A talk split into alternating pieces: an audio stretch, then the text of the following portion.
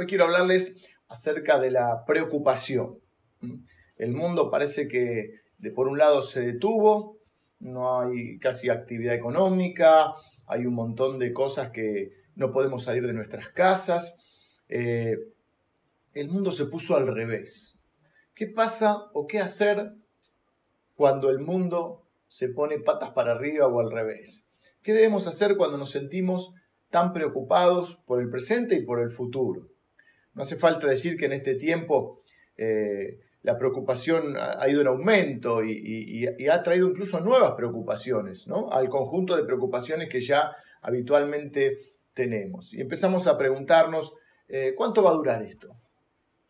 ¿Qué pasará si, yo o, alguien cercano, alguien que amo, eh, se enferma contra este virus? ¿Qué va a pasar con mi trabajo? Quizá muchas personas están preguntando, ¿qué va a pasar con su trabajo? No sabe si lo van a poder conservar. Algunos ya han perdido su trabajo. Los abuelos tienen algunos problemas para poder cobrar su jubilación. ¿Cuánto tiempo, preguntan algunos, voy a tener a mis hijos en casa porque se está haciendo difícil? Hay gente que vive quizá en un departamento con los chicos y se hace difícil. Y dice el libro de Proverbios que eh, la la preocupación agobia a la persona, pero una palabra de aliento la anima. Esto está en Proverbios 12:25. La preocupación eh, agobia a la persona, pero una palabra de aliento lo anima.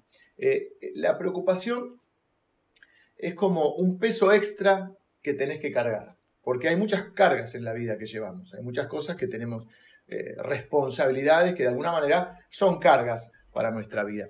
Pero a esas, a esas cargas o responsabilidades habituales de la vida, tenemos que sumarle a su vez el hecho de la preocupación. ¿Cómo manejar esa preocupación?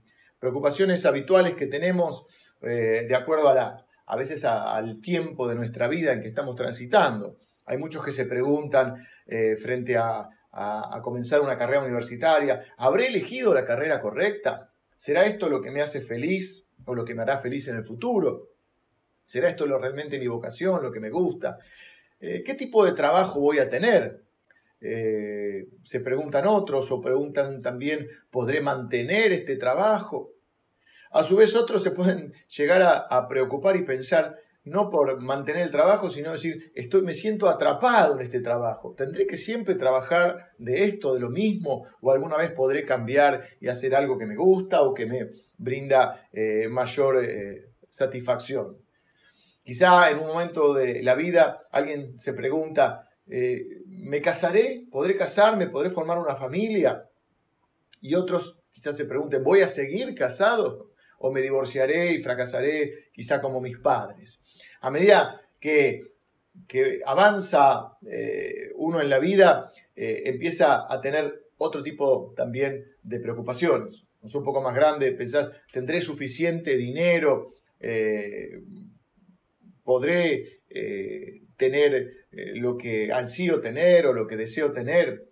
¿Podré tener hijos? Quizás es la pregunta en un momento también, la preocupación, cuando uno desea tener hijos y no sabe si va a poder. ¿Podré tener hijos? Y bueno, después cuando vienen los hijos, hay un conjunto nuevo de preocupaciones que traen cómo les va a ir a ellos en la vida, cómo les va a ir en la escuela, eh, tendrán las amistades correctas. ¿Qué pasa si, si salen o se casan ellos con la persona equivocada? Eh, ¿Tendré yo el suficiente dinero para darles todo lo necesario? Y si no lo tengo, ¿podré eh, ayudarlos a que tengan una vida feliz y, guiarlos? Luego, encima de esta ya mochila cargada de preocupaciones que a veces llevamos en la vida, viene una situación inesperada, bueno, y en este caso histórica como esta pandemia, de la cual se habla que es una situación inédita, eh, por lo menos en el último, eh, diríamos casi el último siglo, ¿no? Eh, quizá un poquito menos. Pero una situación totalmente inesperada que afecta a todo el mundo, bueno, por ejemplo, la Segunda Guerra Mundial afectó a una parte de la población, pero otra parte del mundo no, no. Pero en este caso es generales, a todo el mundo. Así que ya que tenías eh, la mochila eh, llena de responsabilidades, esa mochila, imaginando la vida como un viaje, ¿no? Y, cargando el equipaje, la mochila de la preocupación por la escuela, el dinero, el trabajo, la salud, el matrimonio. Ahora agregamos que hay que conseguir un barbijo y alcohol en gel y que el objetivo es tratar de no contagiarse. La ansiedad en el corazón de un hombre lo agobia, la preocupación lo abate, ¿eh? pero una buena palabra lo anima, lo alegra. Hoy mi esperanza es darte una buena palabra que te anime y que te alegre en este tiempo. Una palabra que te transmita esperanza y fe. Las noticias no, no, no lo están haciendo, ¿no? Y, las y el futuro no, no pinta o no se ve demasiado esperanzador eh, humanamente hablando. Pero la palabra de Dios, el Evangelio, es buena noticia. Justamente la palabra Evangelio quiere decir buena noticia o buenas noticias. Así que yo quiero alentarte con una buena palabra de parte de Dios. Vamos a ver Mateo capítulo 11, versículo 28. Voy a cambiar de Biblia porque voy a usar la traducción de la nueva versión internacional. Y quiero eh, darte una buena palabra, pero ya no te la voy a dar yo, sino que es una buena palabra que eh, nos trae el propio Jesús, porque estas palabras eh, fueron dichas por Jesús. Jesús dice en Mateo capítulo 6, versículo 25, por eso les digo, no se preocupen por su vida, qué comerán o beberán, ni por su cuerpo cómo se vestirán. ¿No tiene la vida más valor que la comida y el cuerpo más que la ropa? Fíjense en las aves del cielo, no siembran, ni cosechan, ni almacenan en graneros. Sin embargo, el Padre Celestial las alimenta. ¿No valen ustedes mucho más que ellas? ¿Quién de ustedes, por mucho que se preocupe, puede añadir una sola hora al curso de su vida. ¿Y por qué se preocupan por la ropa? Observen cómo crecen los lirios del campo. No trabajan ni hilan. Sin embargo, les digo que ni siquiera Salomón, con todo su esplendor, se vestía como uno de ellos. Si así viste Dios a la hierba que hoy está en el campo y mañana es arrojada al horno, ¿no hará mucho más por ustedes, gente de poca fe? Así que no se preocupen diciendo qué comeremos o qué beberemos o qué vestiremos. Porque los paganos, la gente que no cree en Dios, andan tras todas estas cosas. Y el Padre Celestial sabe que ustedes las necesitan. Más bien, buscad primeramente, busquen primeramente el reino de Dios y su justicia, y todas estas cosas les serán añadidas. Por lo tanto, no se angustien por el mañana, el cual tendrá sus propios afanes, sus propias preocupaciones. Cada día ya tiene sus problemas. En estos versículos leímos eh, seis versículos. Bueno, no, leímos eh, nueve versículos. Diez versículos, exactamente diez versículos leí. Estoy viendo porque estoy eh, marcando en mi Biblia las veces que dice no se preocupen. Y veo, versículo 25, no se preocupen. Versículo, versículo 25 dice, por eso les digo, no se preocupen por su vida. Versículo 27 dice, ¿quién de ustedes, por mucho que se preocupe, puede añadir una sola hora al curso de su vida? Versículo 28, ¿y por qué se preocupan? Por la ropa. Versículo 31, así que no se preocupen Versículo 34, por lo tanto, no se angustien por el mañana. Fíjense, la, preocupación dice entonces una, dos, tres, cuatro veces dice no se preocupen, más una vez que agrega no se angustien y luego más abajo dice también porque cada eh, el cual tendrá sus propias preocupaciones, sus propios afanes. Así que es un, eh, una enseñanza de Jesús que básicamente nos viene a hablar de uno de los problemas más grandes que arrastramos en la vida, la preocupación, algo con lo que tendremos, no sé si más grande por, porque quizá en la vida podemos tener algún problema más serio, pero me refiero a que es algo que nos acompaña o que lidiamos o que tenemos que luchar a lo largo de toda nuestra vida. Toda nuestra vida estamos siempre teniendo este, este tema de la preocupación. Así que eh, Jesús nos instruye claramente con este pasaje. Es uno de los pasajes mm, bastante conocidos de la Biblia. Eh, yo diría, como dice mi esposa, uno de mis favoritos. Pero eh, no deja de ser por eso uno de los pasajes más eh, afirmadores de nuestro corazón.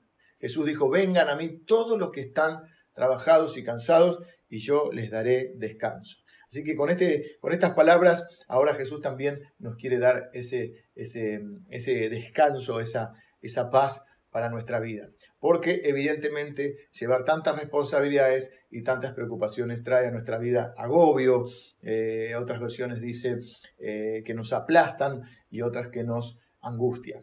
Jesús primero le habló a muchas personas que tenían preocupaciones. ¿eh? Esta gente que estaba escuchando no era gente que, que tenía todo fácil en la vida.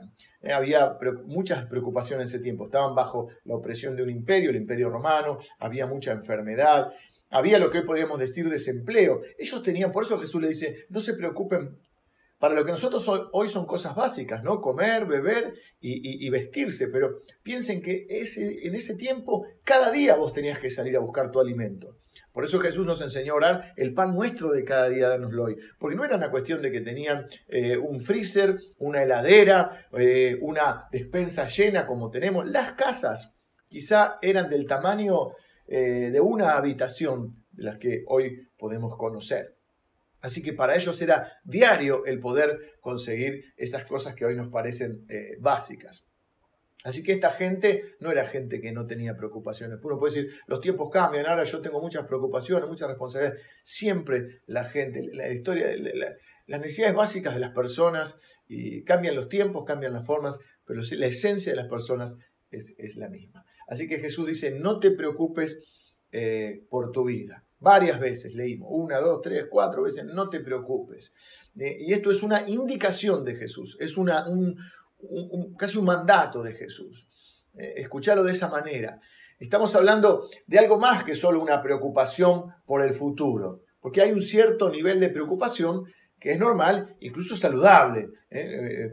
estar preocupado, es decir, estar, este, quizás no es la mejor palabra, pero sí ocupado, podríamos decir, o planificando un futuro, previendo algunas cosas, no es falta de fe prepararse para enfrentar el futuro, en muchas ocasiones vemos que Dios les enseñó incluso a, muchas personas a anticiparse a las situaciones. Viene a mi mente ahora eh, el ejemplo de, José, José en el Antiguo Testamento, que es eh, quien eh, Dios le muestra que va a haber siete años de abundancia en la tierra y luego va a haber siete años de hambruna. Y él, en base a un sueño que tuvo el faraón, estaba sirviendo a un faraón en Egipto, cuando Egipto en ese momento era una potencia mundial. Y él administra los primeros siete años de prosperidad para luego enfrentar los siete años de, de, necesidad eh, y, de hambruna, y dicen que incluso venían de otros lugares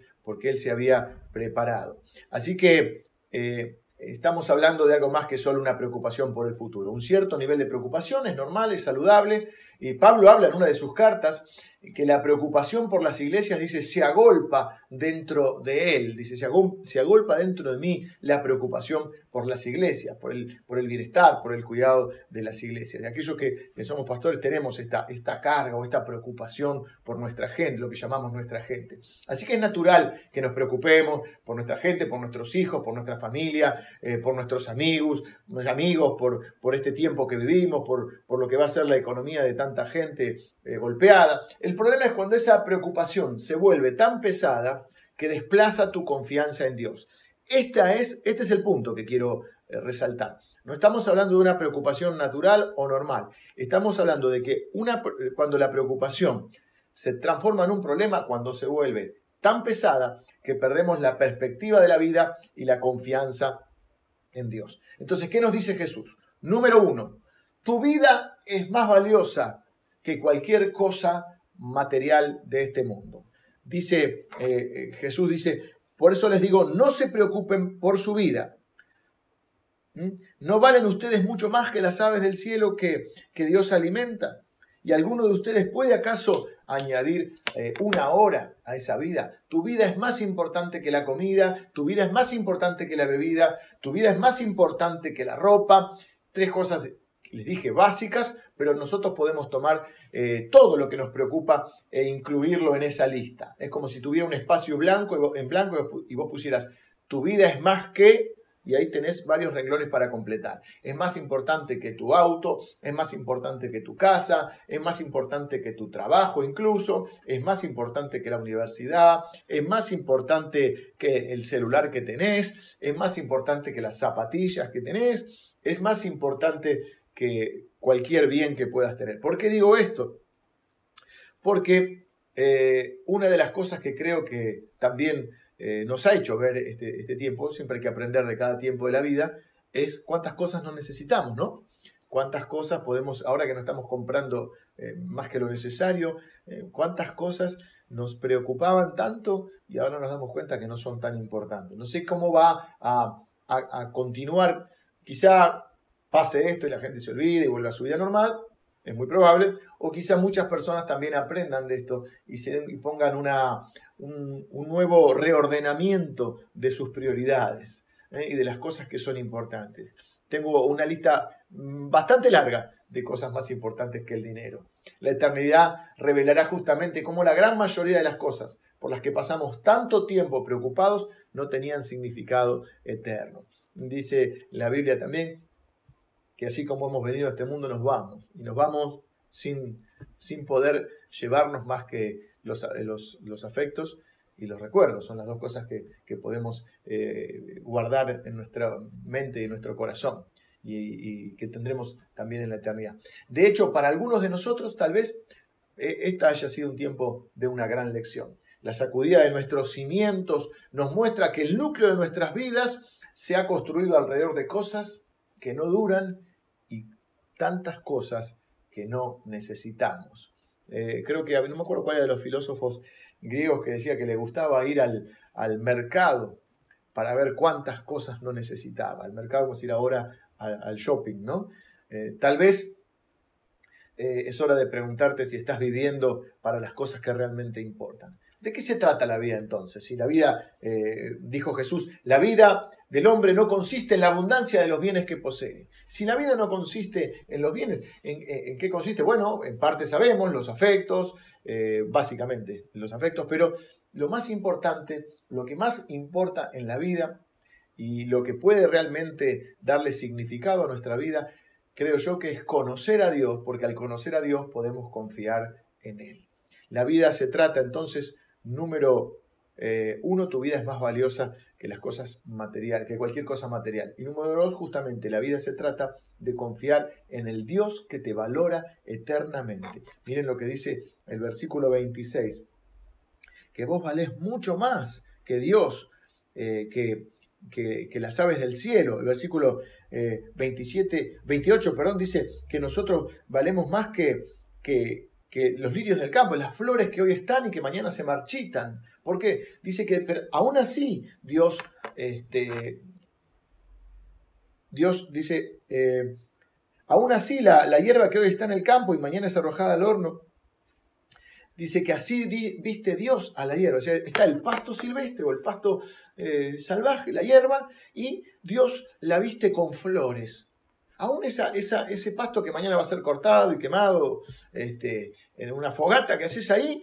sin embargo, a ese, a ese pasto Dios lo viste con flores. Y que el rey Salomón, el nombre del rey Salomón, que fue uno de los reyes más esplendorosos de la historia de, Israel, eh, ni, él, ni, Salomón se pudo, eh, dice, vestir con la hermosura de la naturaleza. Y dice, no, si Dios viste así a la, a, la, hierba del campo, ¿no te, ¿no te va a vestir así a vos? Y, su punto es este, miren, dice, miren las aves del cielo. A mí siempre me, llama la atención, eso ya lo tengo grabado, además lo, relaciono con un, viejo himno que cantábamos cuando, cuando yo era chico, que decía, si Él cuida de las aves, cuidará también de mí. Entonces, cuando vos ves las aves del cielo, que a veces te, yo te, protestás por, porque a veces te, te ensucian el auto, ¿eh? te dejan el auto todos, cuando lo recién lavado, lo pones abajo un árbol y después algún, te hacen, eh, cuando te vas a subir de vuelta, ves que alguna vez te dejó algún regalito, ¿eh? pero dice la Biblia, y leí una vez también que hay una cantidad abrumadora de aves por cada uno de nosotros. Yo creo que hay, creo que el cálculo que había visto es que había siete aves por cada persona. Y dice, mira las aves. ¿Para qué Dios nos dejó tantas aves, tantos pájaros? Para que nunca te olvides que así como Él cuida de ellos, cuidará también de ti. Su punto es que ningún pájaro está mirando los noticieros, todos los noticieros, desde, la, desde el que se levanta o desde, la, desde que vuelve de trabajar, quizá a las 6, 7 de la tarde a poner el noticiero hasta la noche para irte a dormir preocupado, leyendo eh, eh, todas las publicaciones sobre los posibles peores escenarios. ¿eh? Los pájaros no están preocupados por el futuro, no están mirando los noticieros. Y dice, ¿no vales más vos que ellos? ¿No hará mucho más por vos, hombre de poca fe? Y aquí está esa lógica de Dios, que lo que es temporal, como, como, las flores o la, hierba del campo, eh, Dios eh, la cuida, de la misma manera Dios se va a preocupar por vos, que sos eterno, porque todos los seres humanos somos eternos. Después hay dos lugares donde pasaremos la eternidad, pero, pero todos los seres humanos estaremos delante de Dios un día en ese, en ese tiempo en el cual Dios restablezca su reino definitivamente. Así que, eh, ¿cómo no va a cuidar Dios más de vos? Pensá en el valor que tu Padre Celestial te ha dado. Sí que cuando éramos, dice la Biblia, rebeldes, estábamos en una postura de rechazo hacia Dios, como quizá todavía, obviamente, mucha gente está, no quizás, sino mucha gente está, pero aun cuando nosotros, dice que estábamos en rebeldía con Dios, Dios eh, nos amó y no solo eso, sino que envió a Jesucristo y Jesús murió por nuestros pecados. Dice la Biblia que, que Dios muestra su amor para con nosotros en que siendo nosotros pecadores, ¿eh? Cristo murió por nosotros. Yo te quiero eh, reafirmar este pensamiento. Si Él te rescató cuando eras su enemigo, porque la Biblia dice que antes de Cristo éramos enemigos de Dios. Si Él te rescató cuando eras su enemigo, cuando eras rebelde, ¿no te va a cuidar ahora que sos su hijo? Por eso, mi punto número tres es que aún la preocupación es inútil de todos modos. Versículo 27 dice que ni siquiera le podés agregar una hora a tu vida por más que te preocupes. Eh, en otra traducción dice, ¿podrá alguien añadir a su estatura un codo? Más o menos sería, no sé, serán 30 centímetros, 50 centímetros. 30 creo que es un codo. Eh, no podés ni siquiera, ¿te gustaría ser más alto? Ni eso podés hacer. bueno, para Jesús parece eh, que eso fuera una pavada, pero eso es difícil, ¿no? Pero bueno, y de la misma manera dice, no puedes agregarle a tu vida una hora siquiera. Pensalo así. ¿Qué podés cambiar preocupándote? No digo que no te ocupes del futuro, que no trabajes para el futuro, porque lo que hoy hagas va a determinar gran parte, o lo que hoy decidas y hagas va a determinar gran parte de, tu futuro. Pero ya definimos esa preocupación que nos hace perder la perspectiva de la vida y nos hace dejar eh, de confiar en Dios. Desplaza nuestra confianza en Dios hacia la preocupación. Preocuparte no te ayuda a prepararte mejor, no le agrega nada a tu vida, de hecho te quita te quita tiempo, te quita energía. Además, la gran mayoría de las cosas que nos preocupan nunca suceden. ¿eh? Quizás estás preocupado por mil cosas y 999 de las cuales nunca van a suceder en tu vida.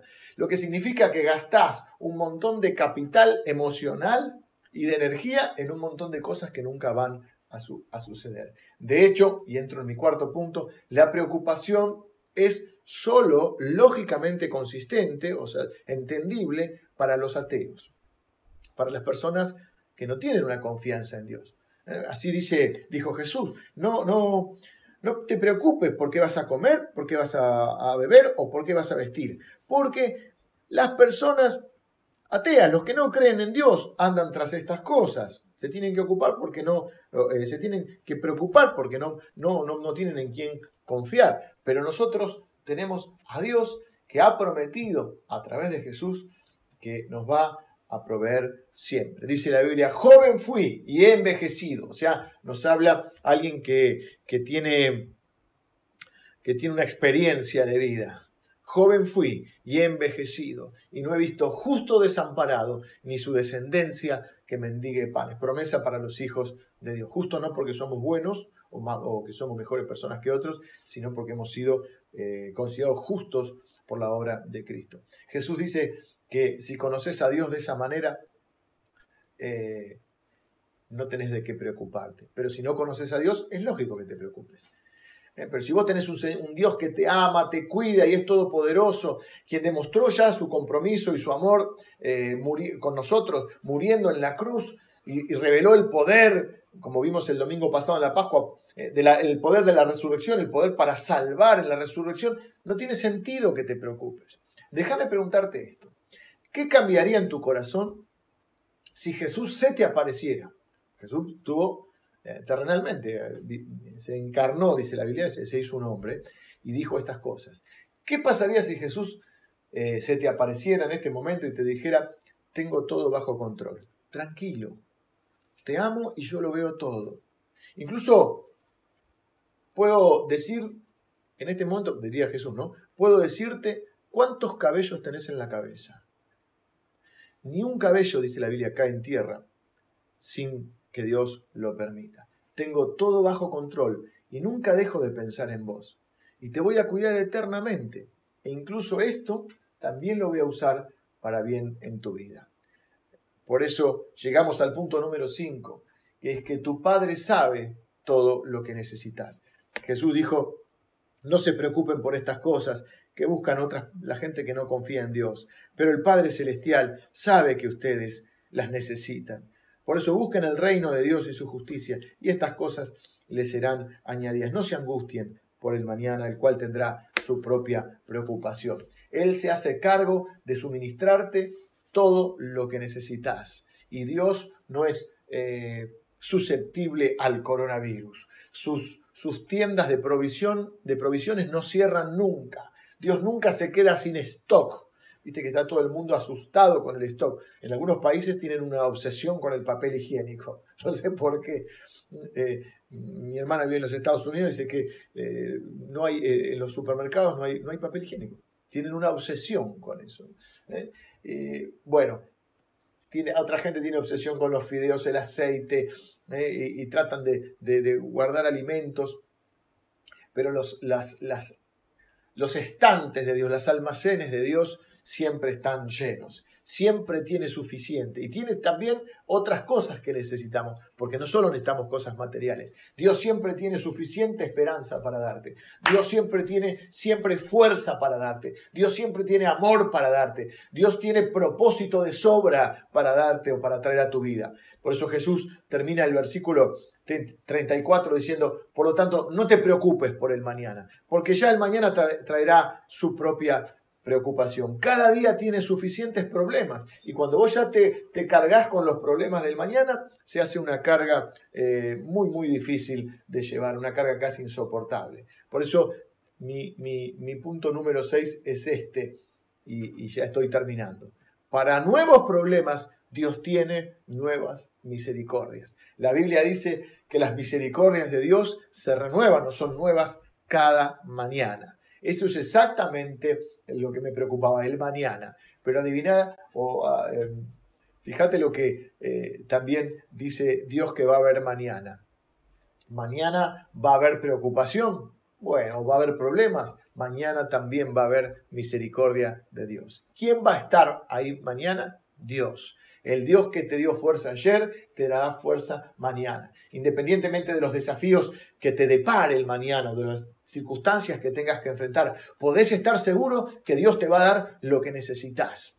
Mañana puede tener muchos problemas, pero también mañana habrá un Dios mayor que el problema. Mañana junto a ese Dios estará la misericordia de Dios renovándose cada día. El cuidado de Dios, el amor de Dios, el favor de Dios y el propósito de Dios para tu vida. Por lo tanto, no ocupate de lo que, obviamente, nos ocupamos de lo que tenemos que hacer y de ir construyendo un futuro. Pero no te cargues con las cosas que no podés eh, controlar, porque Dios sí está en control. Dios no se ha bajado de su trono. Me gusta decir que la tumba está vacía. ¿eh? Eso significa que el poder de la resurrección eh, ha sido manifestado y que hoy opera en nosotros la iglesia. La tumba está vacía, pero el trono está ocupado. Dios sigue estando en control y de la humanidad, de la historia de la humanidad, y Dios sigue estando en control de tu vida y de mi vida. Y nosotros somos sus hijos. Y Dios sabe qué cosas necesitamos. Así que no te preocupes porque cada día traerá sus problemas, pero cada día también estará ese Dios más grande que tus problemas al lado tuyo, y cada día Dios dará nuevas fuerzas y nuevas misericordias para tu vida. Una de las grandes promesas de la Escritura que me ayudan a enfrentar cada, cada día que viene o que me preocupa es cuando Dios dice, como tus días serán tus fuerzas. Eso quiere decir que de acuerdo a la magnitud de lo que tengas que enfrentar, será la magnitud de la fuerza que Dios te dará. Y Dios lo hace cada día para que aprendamos a caminar por fe, a caminar cada día, como lo hizo con el, el maná, que era el alimento que Dios le daba al, al pueblo de Israel. Si ellos querían guardar para mañana, dice que se les pudría. Ellos tenían que salir todos los días a recoger una especie de alimento que caía del cielo una especie de, como de rocío que caía del cielo, que era un alimento, se transformaba como un alimento. Pero no podían recoger de más, sino que tenían, si recogían de más lo tenían que compartir, mirá qué lindo, lo tenían que compartir con otros, porque lo que se guardaba se podía. ¿Y qué representaba el maná? La bendición de Dios. Y la bendición de Dios es nueva cada día. Y siempre tenemos que depender de Dios y de su bendición y no tenemos que estar tratando de tener el control de lo que no podemos tener, porque ni siquiera le podemos agregar una hora a nuestra vida. Y la preocupación, en vez de, agregarle algo a tu vida, lo único que hace es quitarte. Quitarte energía, quitarte eh, capital emocional, quitarte la alegría y traerte agobio, porque la preocupación te agobia, pero la palabra de aliento eh, te, te anima, te alegra. Espero que esta palabra haya traído ánimo y esperanza a tu vida. Quiero terminar orando. Si, si nos te, conectaste con nosotros y, no, no, tenés tu fe puesta en Dios, eh, quiero decirte esto, mira, eh, por ahí no suena tan bien, pero es la verdad. Y, yo estoy para decirte la verdad, no para, para que suene bien. Eh, muchas veces nos han enseñado que todos somos hijos de Dios, pero la Biblia no dice eso. La Biblia no dice que todos somos hijos de Dios. La Biblia dice que todos somos amados por Dios, pero que no todos somos hijos de Dios. Que somos hijos de Dios aquellos que hemos puesto nuestra fe en Jesús. Y dice la Biblia que cuando nosotros ponemos nuestra fe en Jesús, Dios Padre nos eh, incorpora a su familia. Dice así, más a todos, dice la Biblia, más está hablando de Jesús, más a todos los que le recibieron, a los que creen en su nombre, Dios le dio la potestad de ser llamados hijos de Dios. No es que Dios hace diferencia porque la Biblia dice que Dios no hace acepción de personas. Dios nos ama a todos por igual. Pero hay una respuesta diferente de cada uno. Entonces, cuando vos respondes eh, reconociendo a Jesús como Dios, como Salvador, como, el, como el, Salvador que necesitas, cuando crees en lo que Él hizo eh, en la cruz y, crees en, la resurrección y pones tu fe en Él y te arrepentís de tus pecados, dice la Biblia que Dios te adopta como uno de sus hijos. Entonces, eh, a partir de ahí es que se aplica toda esta enseñanza de Jesús a, nuestra vida. Si no sos hijo de Dios, bueno, haces bien en preocuparte. Pero si sos hijo de Dios, dice, no te preocupes. Entonces yo lo que quiero es, es eh, eh, ayudarte, acompañarte en una oración para que puedas pedirle a Dios que se transforme en tu Padre. Dios te ama, eso está claro. Dios muestra su amor y que siendo nosotros pecadores, Cristo murió por nosotros. Pero necesitas responder a ese amor de Dios. ¿Cómo puedes responder? Bueno, dice, alguien dijo una frase que quedó eh, grabada para, para muchos de nosotros los cristianos, que dice, Dios está, no está lejos, Dios está a una oración de distancia. Ahí, a una oración.